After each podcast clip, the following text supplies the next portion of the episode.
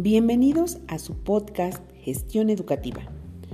El día de hoy analizaremos la lectura Gestión Escolar y Calidad de la Enseñanza de Nacarit Rodríguez. Bienvenidos.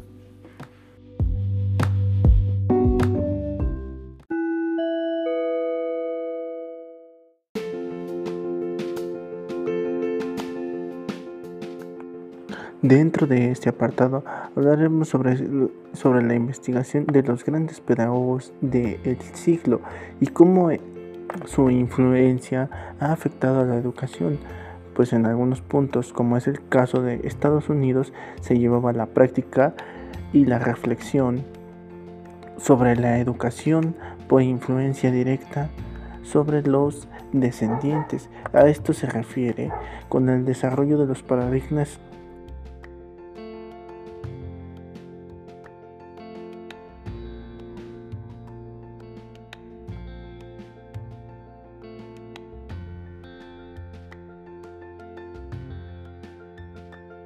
colección de las informaciones en las escuelas.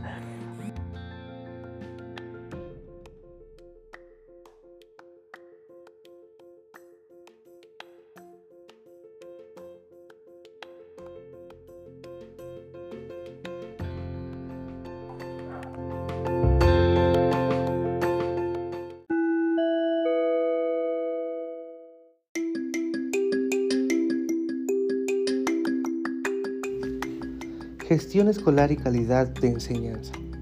Más que nada esto se basa en lo que es la investigación, en un método de investigación cualitativo de las ciencias sociales. Este es un estudio etnográfico que se basa en el estudio de las escuelas para saber información sobre muchos aspectos de la organización y financiamiento de las escuelas. El objetivo de, es comparar modos de gestión escolar existentes entre las escuelas de diferentes dependencias administrativa y establecer las relaciones con la calidad de la enseñanza y los resultados de aprendizaje, así como también identificar los elementos y los actos de la gestión escolar de mayor relevancia para la generación de cambios en calidad de enseñanza establecer lineamientos para mejorar la gestión escolar de las escuelas oficiales. Esta se basa en lo que son dos gestiones, gestión escolar y gestión pedagógica. La gestión escolar estructura organizativamente y relaciones entre las personas que desempeñan las funciones como cantidad de personas, administrativo, docente y de servicio. La gestión pedagógica se basa en asistencia y puntualidad, modos de preparación de enseñanza, coordinación horizontal y vertical entre los docentes y procesos de intervención en el aula.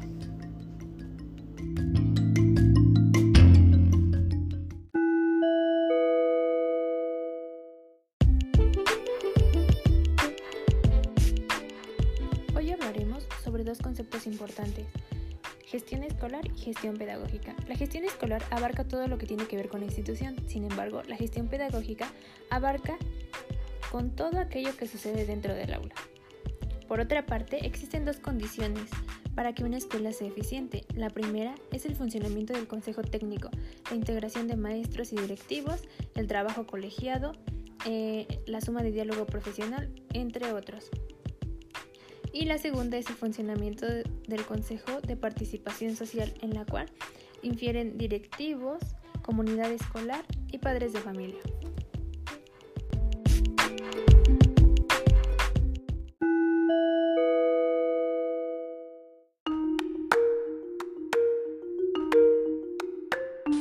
En las escuelas públicas encontramos una clara distinción en responsabilidades, ya que un director asume el rol de un gestor eh, de recursos de su escuela para, para administrar generalmente un manejo de fondos en control a la asistencia y la puntualidad de los docentes.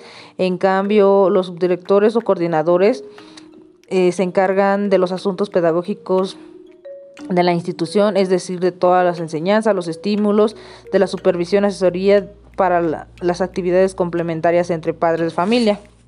En todas las escuelas encontramos un director el cual asume las funciones que concreta en la toma de decisiones. Es así que todo pasa por sus manos, pero tiene y va de la mano con la subdirectora o subdirectores que son apenas los vigilantes del cumplimiento de horarios y normas que atienden algunos eh, presentantes o resuelven pequeños problemas a los docentes en enseñanza. Toda escuela tiene un mantenimiento eficaz con facilidades adicionales como sala de cómputo, biblioteca, departamento de orientación y evaluación en, la educación especial, eh, pero todo esto depende a los intereses y creencias de habilidades de cada director. Todo esto lo tienen con ayuda a instituciones o fundaciones de su habilidad en el apoyo de los padres de familia. Los directores logran eh, evaluar y dar una educación eh, y construir departamentos para los alumnos. En cambio, las escuelas privadas no reciben este tipo de mantenimientos, ya bueno, de apoyo en los padres de familia, ya que existen mensualidades que los padres pagan y tienen la, en la menor cantidad de personal administrativo en relación a la cantidad de alumnos atendidos y no cuentan con, algunas escuelas no cuentan con biblioteca escolar o no prefieren tener biblioteca en su aula. Las escuelas tienen un programa de trabajo elaborado por el mecanismo superior que es el SAED para todos los docentes con un reglamento en la entrega a la, a la puntualidad de deberes de los alumnos, normas que representan y constituyen un criterio pedagógico.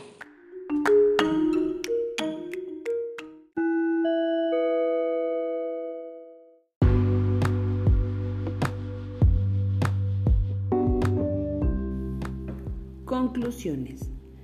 La presente exposición nos lleva a analizar el papel tan fundamental que desempeña un director y la importancia que tiene al distribuir tareas y delegar autoridad entre el personal directivo, asignando diferentes personas para diferentes áreas de la, de la escuela o de la institución. También podemos encontrar mecanismos formales e informales de comunicación entre los integrantes de la comunidad educativa, incluyendo a los representantes.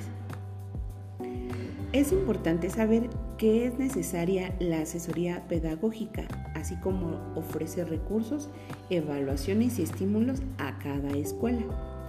También es importante dar asesoramiento permanente sobre principios pedagógicos que orienten las acciones de los docentes y tener consciente y vincular los contenidos y actividades para el aprendizaje con la vida real de los alumnos, de la escuela, del país, entre otros acontecimientos ciudadanos.